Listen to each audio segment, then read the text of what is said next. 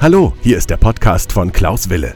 Wille, der Podcast für das Familienrecht. Wo ein Wille ist, ist auch ein Weg.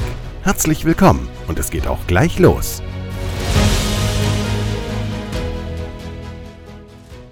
Hallo, mein Name ist Rechtsanwalt Wille und ich freue mich, dass ihr wieder dabei seid. Dies ist die Podcast-Folge Nummer 49. Und ich habe auf meine letzte Podcast-Folge doch ein großes Feedback bekommen, zum, gerade zum Umgangsrecht und habe mich deswegen entschlossen, heute nochmal eine Podcast-Folge zum Thema Umgangsrecht zu veröffentlichen. Es geht heute um fünf Irrtümer, an die viele getrennt lebende Eltern zum Thema Umgangsrecht glauben. Und ihr könnt wie immer auf meiner Homepage www.anwalten-wille.de aktuelle Informationen erhalten.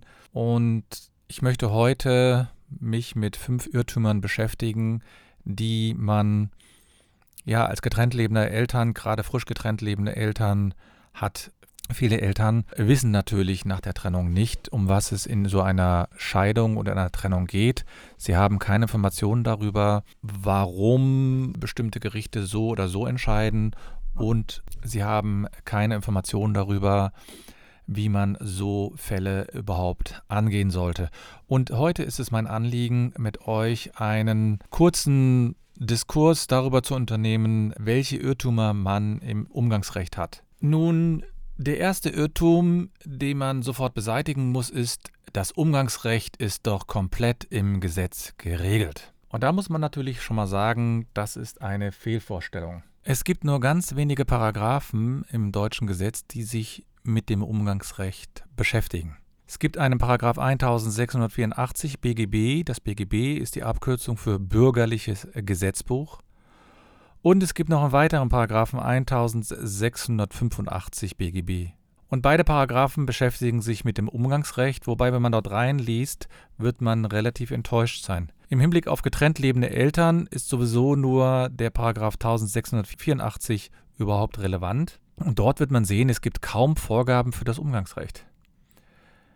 Und das Familiengericht kann also nach dieser Regelung, ich sage mal, aufgrund eigenen Ermessens und als Grenze gibt es hier nur das Kindeswohl, entscheiden, dass ein Vater oder eine Mutter Umgang mit dem anderen Kind hat und dass das Kind Umgang mit dem Vater hat oder mit der Mutter. Das Gericht kann also das Umgangsrecht sogar ausschließen oder äh, frühere Entscheidungen zum Umgangsrecht hier Einschränkungen oder ich sage mal komplett aussetzen. Und die Grenze ist, wie ich schon gesagt habe, das sogenannte Kindeswohl. Und eine Entscheidung, die das Umgangsrecht, ich sage mal, so ausführt, dass das Kindeswohl gefährdet, darf überhaupt nicht erlassen werden. Aber was das genau bedeutet, was also das Umgangsrecht genau bedeutet, in welcher Art und Weise, das steht nicht im Gesetz. Und da gibt es immer wieder große Diskussionen darüber. Denn Gerichte entscheiden in der Regel einzelfallbezogen. Dies ist auf der einen Seite eine Schwäche des Gesetzes, weil man natürlich nicht weiß, was dort alles stattfindet. Auf der anderen Seite natürlich eine gewisse Stärke, weil Gerichte dort immer anhand des konkreten Falles entscheiden können. Aber dadurch entsteht natürlich der, der Eindruck, dass Gerichte nicht einheitlich entscheiden. Dass es also sehr stark davon abhängt, was für ein Richter dort ist, was er vielleicht auch selbst für eine Erfahrung oder für eine Vorprägung hat. Das darf man natürlich nicht übersehen. Und deswegen ist die Aussage, das Umgangsrecht ist im Gesetz geregelt, ja, es gibt zwei Paragraphen, aber nein, daraus kann man kein, keine konkrete Regelung ersehen. Deswegen meine ich, ist das nur ein, ist es ein absoluter Irrtum zu denken, das steht doch im Gesetz. Der zweite Irrtum ist, ja, Umgang mit dem Kind ist doch eine freiwillige Angelegenheit, das muss ich doch nicht machen. Und es ist nun mal so, dass wenn Kinder nicht mehr mit beiden Elternteilen zusammenleben, dann möchten sie in der Regel trotzdem mit beiden Elternteilen Kontakt haben. Natürlich sind sie dort verunsichert, wie das Ganze weitergeht und vielleicht ziehen sie sich auch zurück. Aber ich habe mal in einem Fortbildungsseminar von einem Psychologen gelernt, der sagte, in der Regel wollen die Kinder immer Umgang haben. Manchmal können sie sich dem Thema eben nicht richtig öffnen und haben einfach Angst und brauchen einfach eine gewisse Zeit, die man denen vielleicht auch geben muss, aber das darf nicht dazu führen, dass der Umgangsberechtigte gar keinen Umgang hat. Da muss man eben überlegen, wie man das konkret durchführt. Denn häufig wollen Kinder Umgang haben mit dem anderen Elternteil und das ist eben das, was ich immer bei Gerichten sehe. Die achten nicht darauf oder zu selten darauf, was wirklich mit dem Elternteilen ist, der dann nicht das Kind sieht und was mit dem Kind ist.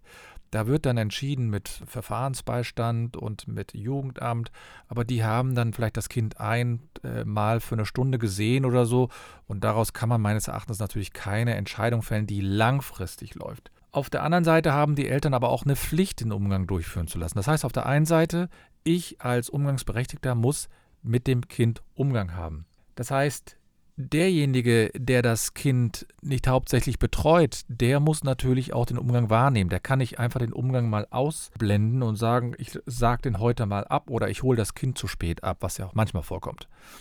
Und auf der anderen Seite darf natürlich der betreuende Elternteil hier keine ich sage es mal so ganz vorsichtig, keine Maßnahme ergreifen, dass das Kind keine Lust hat, den anderen Elternteil zu sehen. Es gibt Fälle, in denen es wirklich schädlich ist, wenn die beiden zu häufig Kontakt haben, aber die sind doch relativ begrenzt, diese Fälle. Das darf man natürlich auch nicht betonen. Und was vielleicht auch immer vergessen wird, viele Fälle kommen gar nicht so an die Öffentlichkeit oder kommen auch gar nicht an die Gerichte, weil sich die Eltern doch relativ vernünftig einigen. Ja, ein, ein vierter Irrtum ist, wenn jetzt der Umgangsberechtigte oder die Umgangsberechtigte Umgang mit dem Kind hat, ja, dann kann ich doch als der Sorgeberechtigte einfach bestimmen, was während des Umgangs stattzufinden hat. Also diese Antwort kann man natürlich mal locker mit Nein beantworten. Also während des Umgangs bestimmt immer derjenige, was das Kind macht und wie es den Tag verbringt, der hier den Umgang hat. Das heißt, der Umgangsberechtigte bestimmt, was das Kind isst, was das Kind unternimmt oder wie es den Tag verbringt. Also so ein Klassiker, ja, ein Vater hat alle zwei Wochen von Freitag bis Montag Umgang mit seinem Sohn und der sieht sehr gerne Fußball mit seinem Sohn, entweder im Fernsehen oder er geht auch gerne mal ins Stadion. Und danach besucht man eins der, ähm, ich sage mal, Fastfood-Restaurants.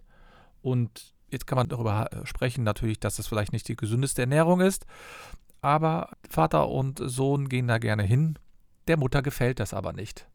Sie wünscht sich, dass der Vater mit dem Sohn auch mal ins Theater oder ins Museum geht oder was ich viel häufiger äh, selbst mit ihm Fußball spielt. Und das Fastfood-Restaurant, davon hält die Mutter gar nichts. Ja, und trotzdem ist es so, äh, unabhängig davon, dass vielleicht es natürlich wünschenswert ist, dass das Kind auch mal was anderes sieht, kann die Mutter in diesem Fall nicht, ich sage mal, beeinflussen, was der Vater hier mit dem Kind macht.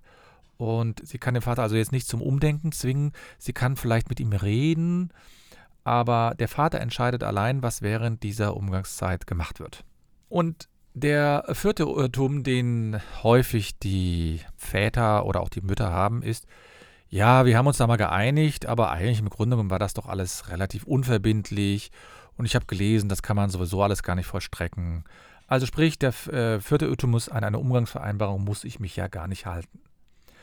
Und das ist natürlich auch ein absoluter Blödsinn. Natürlich muss ich mich an eine Vereinbarung halten. Ein Vereinbarung ist ein Vertrag und an einen Vertrag muss ich mich einfach halten. Verhindert also der Umgangspflichtige den Kontakt des Kindes mit dem Umgangsberechtigten, dann kann sogar ein Ordnungsgeld gegen einen festgesetzt werden, bis zu 25.000 Euro.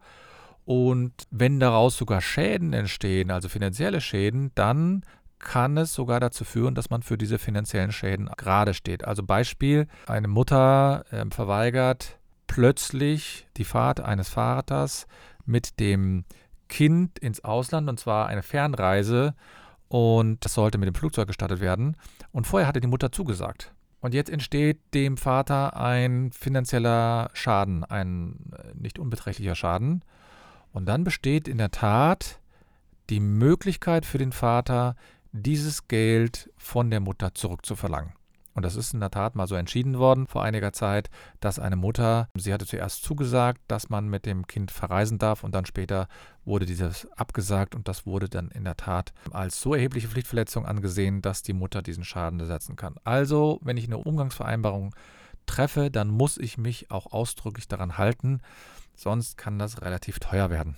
Ja, und dann als letzter Punkt, und da bin ich auch schon in meiner letzten Podcast-Folge schon mal ein bisschen drauf eingegangen und ich möchte das nur noch mal betonen, ich höre das immer wieder, lese das auch in Foren, was ich bei Facebook oder in anderen Foren, da wird dann immer wieder gesagt, ja, ein Umgangsverfahren ist doch ganz einfach.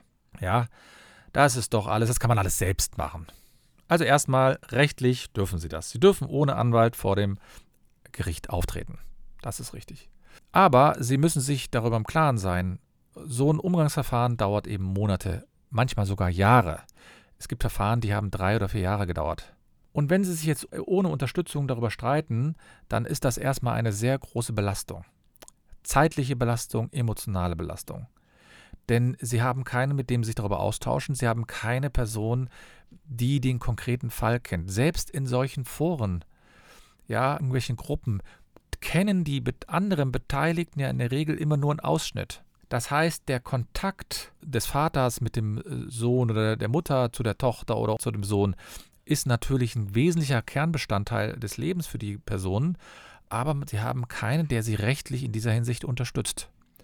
Und ich sage auch immer wieder, wenn ich ein medizinisches Problem habe, gehe ich auch zu einem Fachmann. Das mache ich auch nicht alleine. Und Sie müssen eben auch damit rechnen, dass in solchen Verfahren ihr Gegenüber sich schon anwaltlich vertreten lässt oder beraten lässt zumindest. Und diese Person kennt in der Regel das gesamte Prozedere, erkennt die Verfahren, erkennt die Entscheidungen. Und selbst wenn Sie sich vieles anlesen, Sie werden es nicht schaffen, die Erfahrung eines Fachanwalts, der sich schon 20 Jahre in dem Bereich Familienrecht tätig ist, werden Sie nicht durch Ihre, Ihr Nachlesen und so weiter, werden Sie nicht auf den gleichen Stand kommen. Das heißt, sie werden immer in einem Nachteil sein. Und in der Regel kennen sie sich auch nicht so gut mit den Gesetzen aus, mit den aktuellen Gesetzesentscheidungen, mit den Gerichtsverfahren, die da schon stattgefunden haben oder stattfinden, mit dem, was man alles während des Gerichtsverfahrens machen kann. Jetzt sagen einige, naja, also ich möchte mich in der ersten Instanz nicht durch einen Rechtsanwalt vertreten lassen, das kostet ja Geld. Und da möchte ich sozusagen das Geld sparen und dann für mein Kind aufbewahren. Ja, das macht man, denkt man so, dass man das macht, aber aus Kostengründen selbst würde ich an Ihrer Stelle nicht darauf verzichten, einen Rechtsanwalt einzusetzen. Zum einen gibt es unter Umständen staatliche Unterstützung, zum anderen äh, müssen Sie sich überlegen, was verursacht es, wenn Sie das Verfahren verlieren, nur weil Sie keinen Rechtsanwalt eingesetzt haben. Ja, zwar kann man nach der ersten Instanz einen Rechtsanwalt beauftragen, der dann in, in der Beschwerdeinstanz sozusagen tätig wird, aber kann der Rechtsanwalt die Fehler, die in der ersten Instanz gemacht worden sind, wirklich noch heilen? Ja, das ist, man muss sich das vorstellen, das ist im Grunde genommen wie, man hat eine Erkrankung und doktert da jetzt selbst herum und versucht das irgendwie selbst zu regeln.